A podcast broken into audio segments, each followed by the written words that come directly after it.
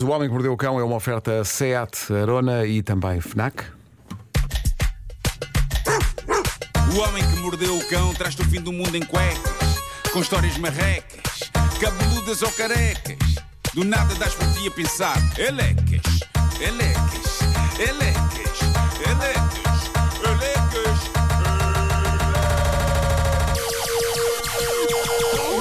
O homem que mordeu o cão traz-te o fim do mundo em cuecas. Título deste episódio: Não é fácil a vida na restauração. São histórias de restauração, portanto. Ah, A sério, Marco. podia ser, o título podia ser este e ser sobre, sei, lá, lá. cirurgias correram mal. Ah, Como notam pelo título, hoje vamos falar de operações. é isso. Moreno Prioretti, 40 anos de idade, construtor civil.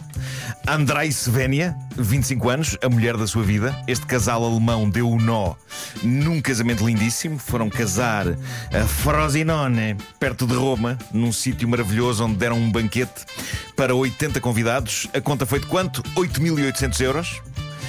E na noite do copo d'água, o dono do restaurante, um senhor simpático chamado Enzo Fabrizi, proferiu a frase da qual mais se arrepende em toda a sua vida. Ele proferiu as seguintes palavras: Deixem estar, pagam amanhã. Ai, ai, ai, ai, ai. Porquê? Ai, ai, ai. Pronto, ele disse isto porque noivos, família dos noivos e convidados ficaram hospedados todos ali na zona. É? Ah, e saiu tudo já meio bêbado. Meio não, totalmente E ele bêbado se calhar à também noite. estava para dizer isso. Ah, talvez. Ah, o pobre Enzo, dono do restaurante que fez o banquete para as, as 80 pessoas. De pagar antes. Tinha, tinha o Um contacto dos sinal, noivos. Acho que foi um é? sinalito. Ele, ele ficou com o sinalito, mas faltou todo o resto. Basicamente, ele tinha o contacto dos noivos. Mas ninguém atendeu as chamadas. Tinha o contacto dos pais dos noivos e ninguém atendeu as chamadas.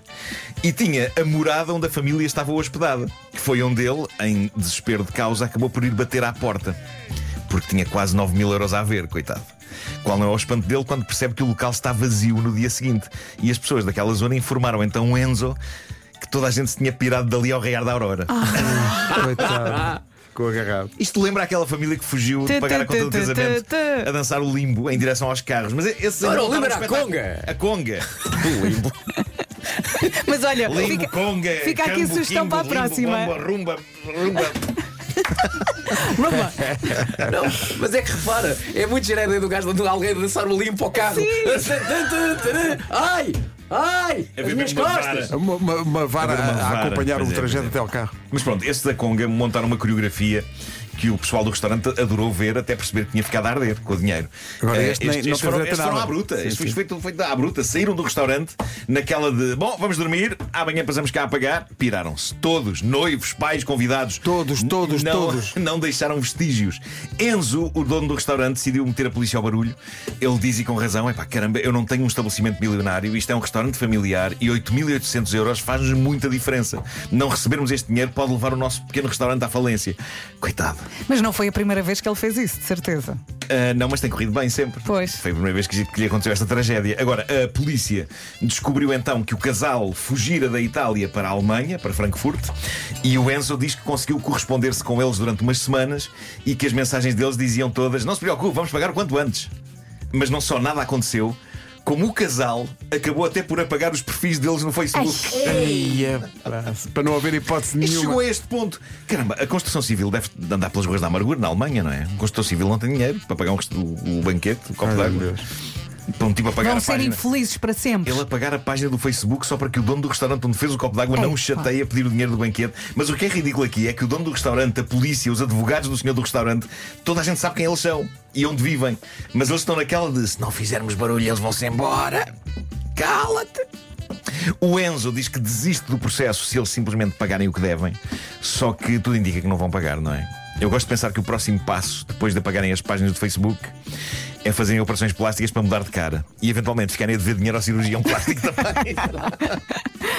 Saírem a correr. Pá, que fabulosos salafrários. Que grandes bandidos. Bom, e agora, imaginem esta cena a acontecer num restaurante onde vocês estão a comer, numa mesa perto da vossa.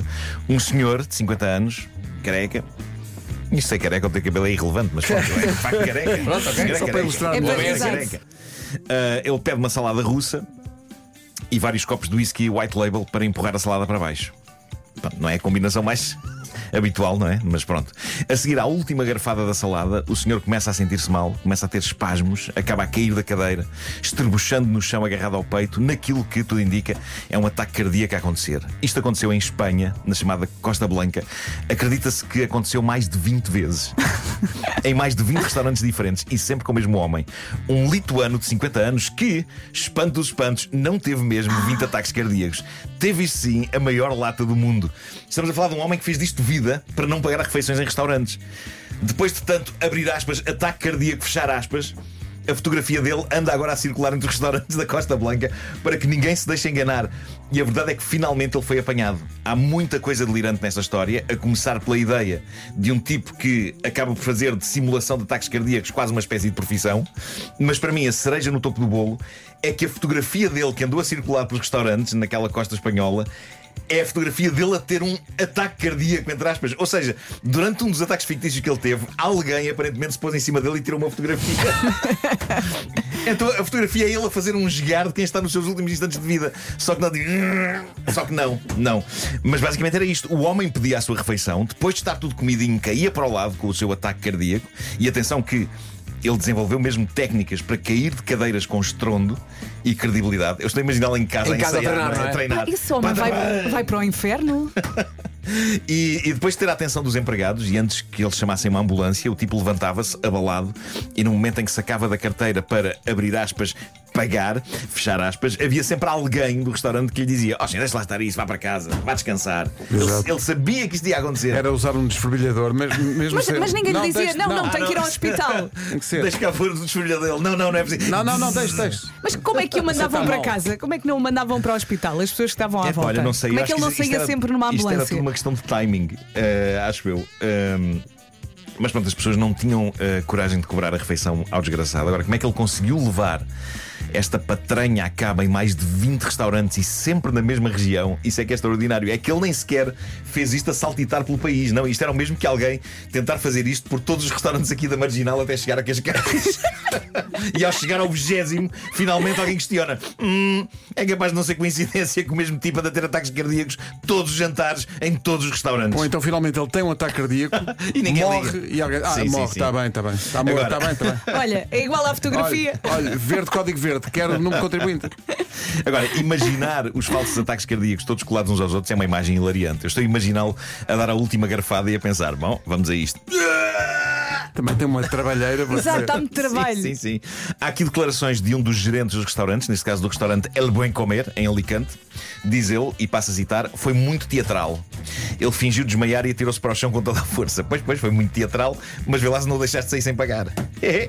Bom, o tipo está preso agora há 42 dias, depois de, diz aqui a notícia do jornal inglês Daily Mail, depois de se recusar a pagar duas multas. Eu gosto de pensar que no tribunal, quando lhe disseram das multas, ele agarrou-se ao pé de cima do E eles, não, não, já não dá. E ele, não dá, para não. Não dá. Ok, mas Tentei, tentei, tentei, tentei, tentei. tentei. É pá, maravilhoso. Pá. Sabes o que, é que era o ataque cardíaco para esse homem? Era o prato do dia. Grave. Tá o Homem bom. que Mordeu o Cão é uma oferta FNAC.pt, janela aberta para todas as novidades.